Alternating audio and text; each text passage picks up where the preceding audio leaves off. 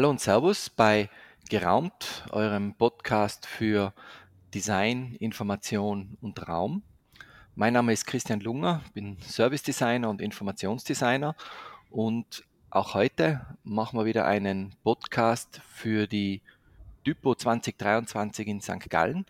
Die findet vom 10. bis zum 12. November in St. Gallen statt und das heurige große Thema ist, worüber man nicht spricht. Ähm, Im Umkehrschluss könnte man sich die Frage stellen, ähm, sollte man mehr über etwas sprechen? Und auch heute habe ich wieder eine wirklich sehr spannende Gesprächspartnerin, und zwar die Ulrike Rausch aus Berlin. Und zwar ist die, ich, ich sage jetzt einmal, die Ulrike ist eine Typografie Affeccionado. Mhm. Ähm, hat eine äh, Schriftgestaltungsagentur, die sich Liebe Fonts nennt, was ich vom Namen her schon richtig super finde, und äh, spezialisiert sich darauf, äh, Schriften zu machen und vor allem auch hat sie sich einen Namen gemacht, äh, Handschriften ähm, zu entwickeln, und zwar digitalisierte Handschriften.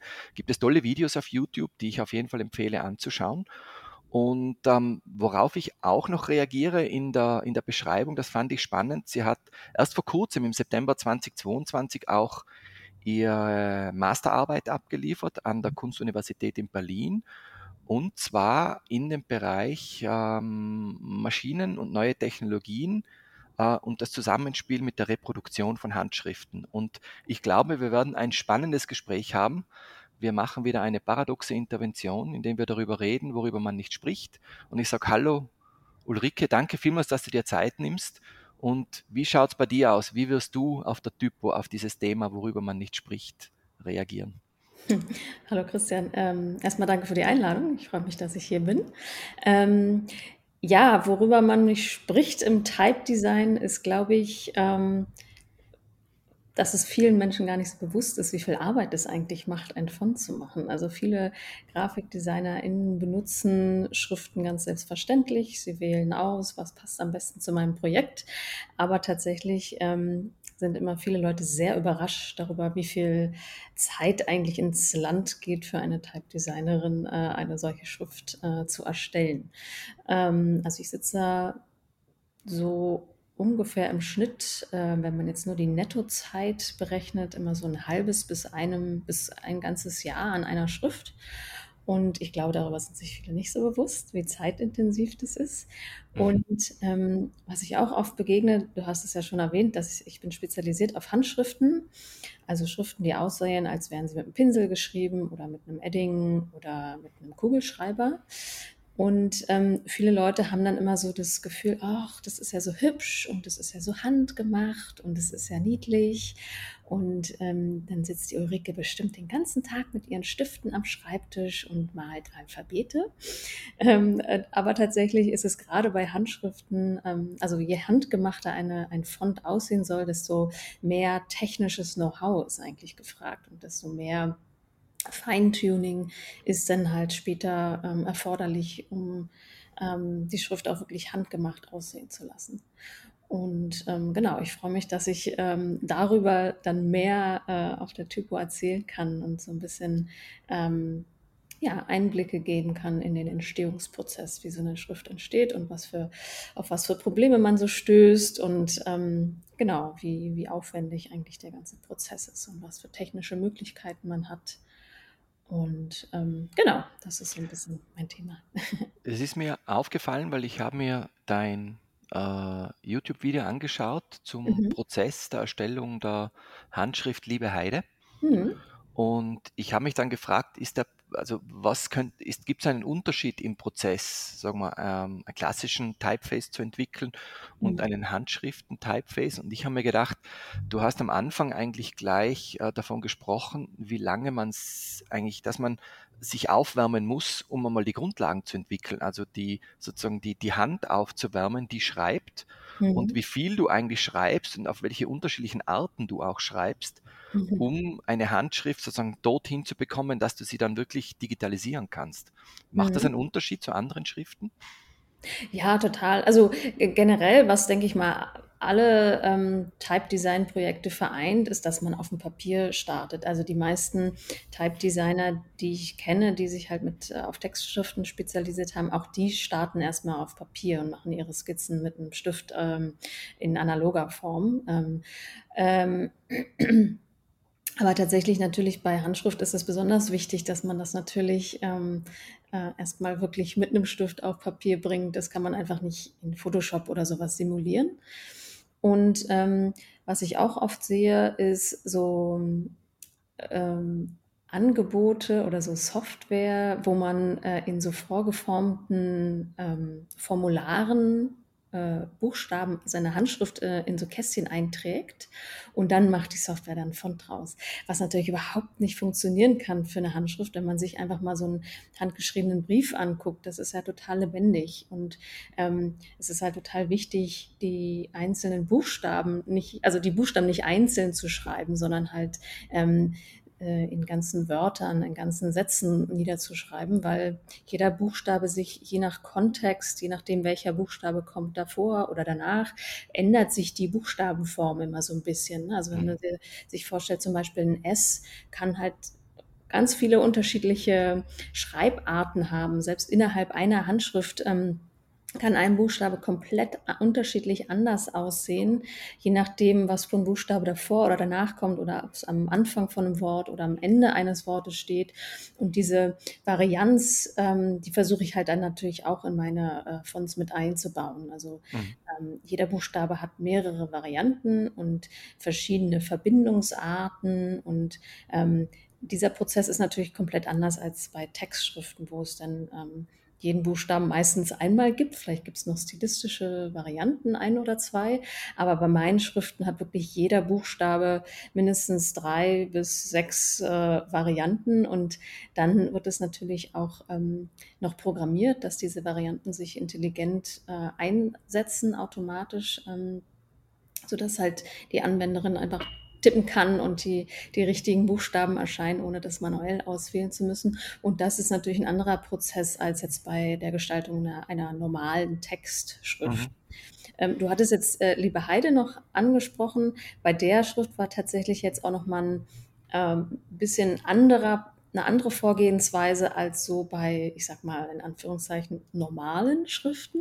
Ähm, bei Liebe Heide, bei Liebe Heide habe ich eine noch relativ neue ähm, Font-Technologie benutzt. Äh, es ist, die Color Font-Technologie. Mhm. Ähm, normalerweise hat man in, in Fonts ja Vektor-Outlines. Ähm, und ähm, in diesem Color Font sind ähm, Fotos der Buchstaben quasi drin. Also man tippt quasi mit äh, Fotos, es sind äh, PNG-Bilder, die da ähm, eingebettet sind.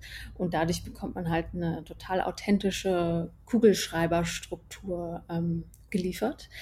Und genau, das ist halt noch eine relativ neue Technologie und die Vorgehensweise war da halt äh, dementsprechend auch ganz anders als bei der Gestaltung und bei der Produktion einer ähm, Textschrift oder auch ähm, ähm, ja, im Gegensatz zu dem, was ich sonst vorher mal gemacht habe. Mhm.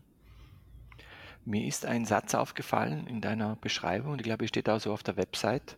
Das mhm. heißt, hochqualitative Typefaces mit, einem, mit einer charmanten Persönlichkeit und einem also sozusagen diese obsessive Aufmerksamkeit fürs Detail. Mhm. Jetzt habe ich mir aufgeschrieben, äh, muss man im Type Design mehr über Obsession reden? Wie würdest du dazu stehen? Ja, also ich kenne jetzt wenig Type Designerinnen, die keine Leidenschaft und nicht so dieses, ähm, ja, diese Leidenschaft fürs Detail haben. Also ich glaube, das kommt mit dem Beruf. Das, das, das geht, glaube ich, gar nicht anders. Das heißt, heißt so, in der Type Design Bubble ist es, glaube ich, kein Geheimnis. ähm, aber tatsächlich glaube äh, ich glaube schon, dass es ähm, von außen manchmal nicht so mh, mm, wahrgenommen wird oder dass halt viele Leute oder ich habe schon oft mir das passiert ist, dass halt ähm, GrafikdesignerInnen zu mir kamen und dann habe ich so ein bisschen erzählt und dann meinten, ach cool, ja, vielleicht mache ich auch einfach mal einen Font. Mhm. Ähm, und dann denkt man, ja, na, versuch mal.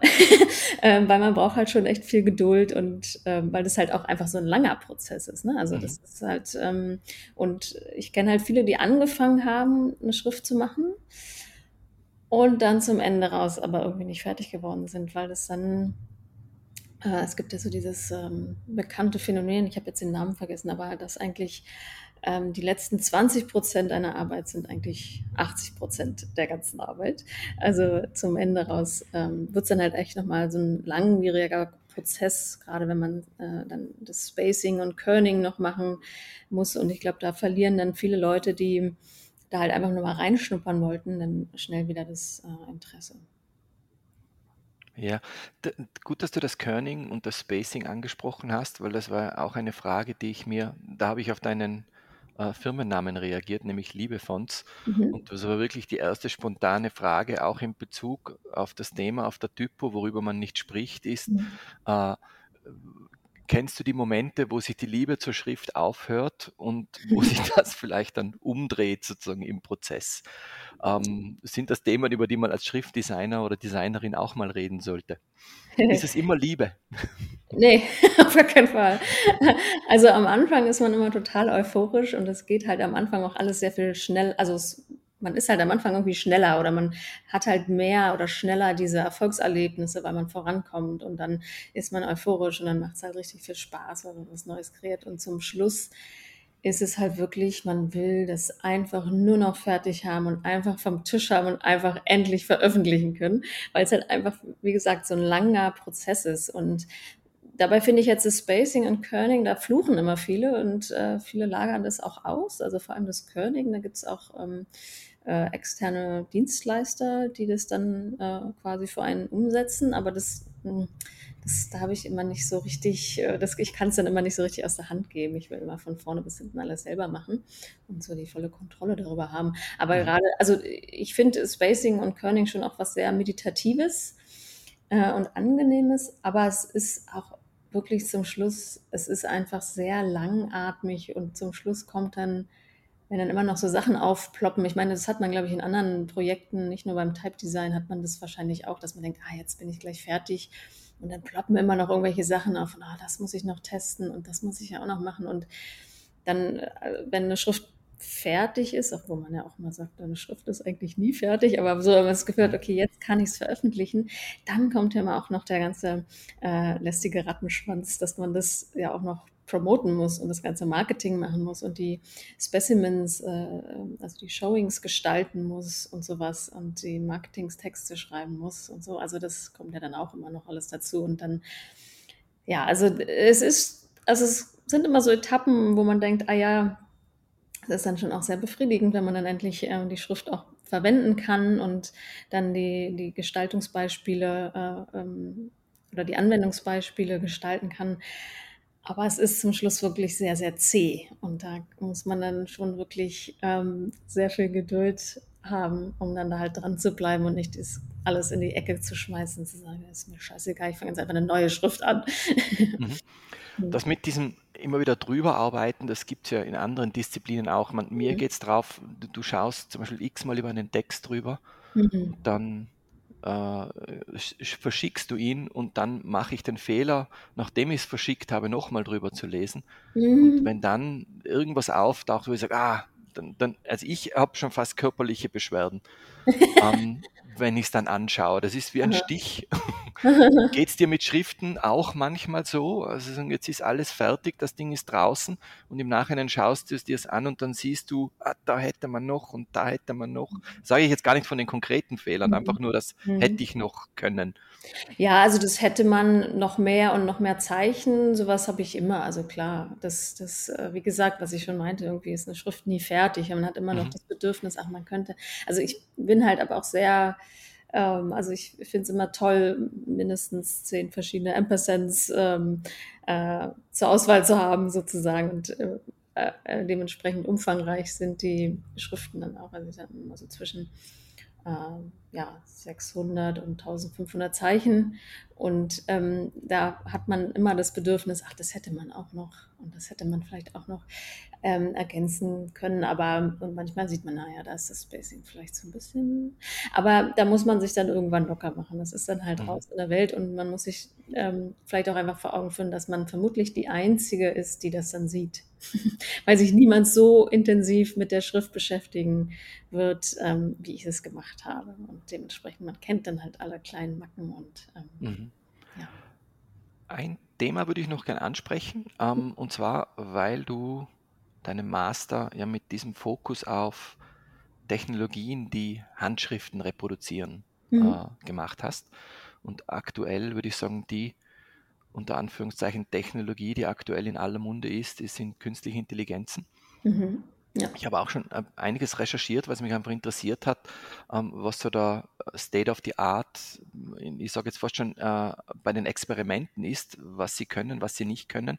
Und ich mhm. finde, es sind spannende Artikel draußen, unter anderem auch zum Können, weil äh, konkret formuliert steht, diese, äh, ich kann es jetzt nur in Englisch, tedious work, mhm. das ist etwas, was eine künstliche Intelligenz machen könnte. Mhm. mhm. Die Frage, die, die das Thema worüber man vielleicht nicht spricht, ist, wie wird Künstliche Intelligenzen auch die Schriftgestaltung beeinflussen? Hast du da schon ein Bild entwickelt oder bist gerade dabei, sozusagen für dich selber darüber nachzudenken? Mhm. Also ich glaube, dass ähm, mit dem Kerning, dass das eine künstliche Intelligenz macht, das also das im Prinzip ist ja ein Computer, ist eine künstliche Intelligenz. Ne? Mhm. Also ich glaube, wenn wir heutzutage von künstlicher Intelligenz reden, dann meinen wir eigentlich künstliche Neura neuronale Netze, die ja sozusagen die Funktionsweise des Gehirns irgendwie versuchen nachzuempfinden. Ähm, wie gesagt, diese künstlichen Intelligenzen, die das Kerning machen, das gibt es schon seit Jahren. Ne? Mhm. Ne? Also da kann man einfach ganz bestimmte Definitionen sagen, wenn so viel Weißraum soll halt ne, dass man die Fläche quasi berechnet und so. Und dann gibt es das halt schon seit Jahren. Das ist jetzt aber nicht das, was wir heute unter künstlicher Intelligenz so unbedingt ähm, verstehen. Ähm, beim Einsatz von diesen künstlichen neuralen, neuronalen Netzen ähm, im Type Design äh, habe ich bisher nur von einem Projekt ähm, gehört. Auf der A2P wurde das vorgestellt.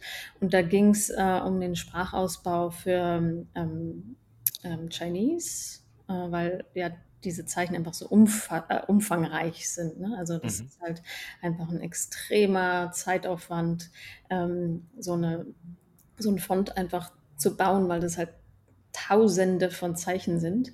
Und da, ähm, dadurch, dass es da immer wiederkehrende ähm, Logiken gibt, ist das, glaube ich, was, was man, wo man gut ähm, so eine künstliche Intelligenz einsetzen kann.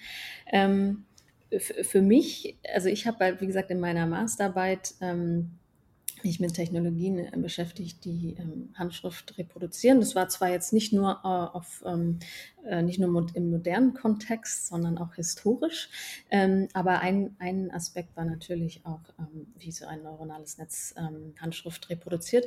Und ich war mir auch vorher schon klar, dass es da sicherlich was gibt, aber ich war mir nicht bewusst, ähm, dass es eigentlich heute schon überhaupt gar keinen Grund mehr gibt, ähm, einen Handschriftenfont zu benutzen, weil es ähm, die KI viel besser simulieren kann, mhm.